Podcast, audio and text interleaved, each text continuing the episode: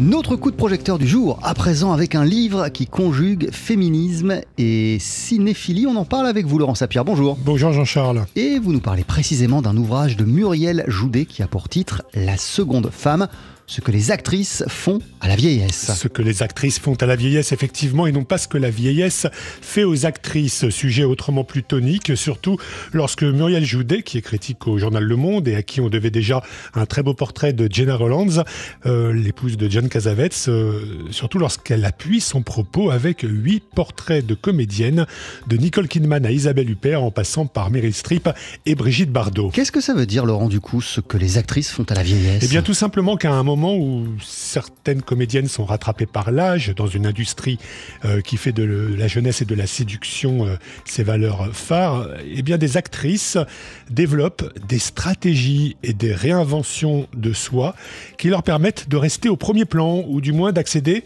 un statut de seconde femme, pour reprendre le titre du livre. Alors, il y a notamment, il y a notamment la stratégie de Nicole Kidman, à qui la chirurgie esthétique assure une sorte de perfection vitrée.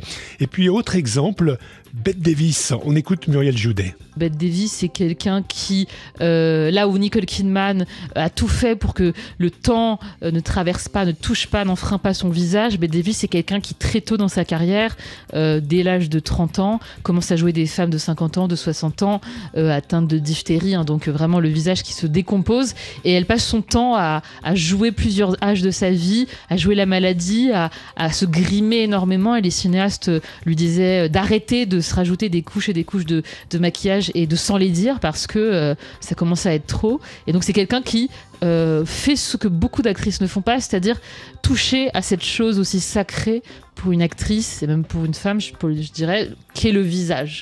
Meryl Streep aussi travaille son visage, mais sur un mode différent. Elle incarne au cinéma le règne sans partage, sans rival, jusqu'à cannibaliser les personnages qu'elle incarne. Quand elle va commencer à vieillir, elle va faire beaucoup de biopics, elle va incarner beaucoup de personnalités connues, réelles.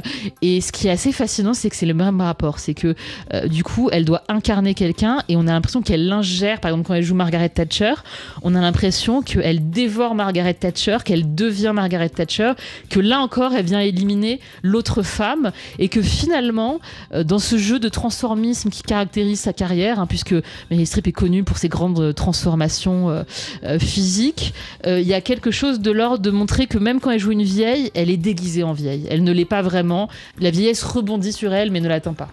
Isabelle Huppert fait aussi l'objet d'un chapitre passionnant qui permet à Muriel Joudet d'évoquer les retouches numériques, sujet encore tabou dans le 7e art. Et puis il y a le cas Brigitte Bardot euh, qui modèle sa vieillesse ailleurs que sur les plateaux de cinéma, mais qui ne modèle pas vraiment, on le sait, certains de ses propos xénophobes ou homophobes qu'elle tient aujourd'hui. C'est un beau chapitre parce que Muriel Joudet évite, en ce qui concerne Bardot, le cliché d'une vieillesse qui serait synonyme de naufrage. Je voulais surtout pas juger moralement Brigitte Bardot. Moi, j'ai jamais vu, euh, c'est bizarre, j'ai jamais vu une femme xénophobe. J'ai vraiment vu une femme qui déteste tout et tout le monde en fait. Elle n'aime rien. Ça, ça va de euh, des homosexuels à la TVA, aux hétéros, aux, euh, femmes, aux, hommes. Enfin, c'est tout. Et, la question, c'était de dire, mais en fait, est-ce qu'il n'y a pas la jouissance d'avoir finalement été si poli dans les années 50 et de maintenant d'être si mal poli quelque part?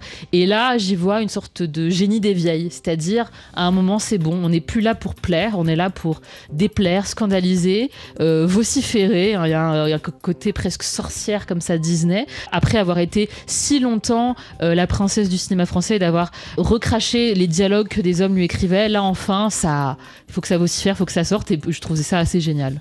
Brigitte Bardot, le génie des vieilles, Muriel Joudet évoque encore plus joliment dans son livre et toujours à propos de Bardot, le mauvais génie des vieilles, cette magie noire qui, parce que le regard des hommes ne structure plus leur choix, leur autorise tout. La seconde femme, ce que les actrices font à la vieillesse, c'est signé Muriel Joudet et c'est à découvrir aux éditions Premier Parallèle. Merci beaucoup Laurent Sapir. À tout à l'heure.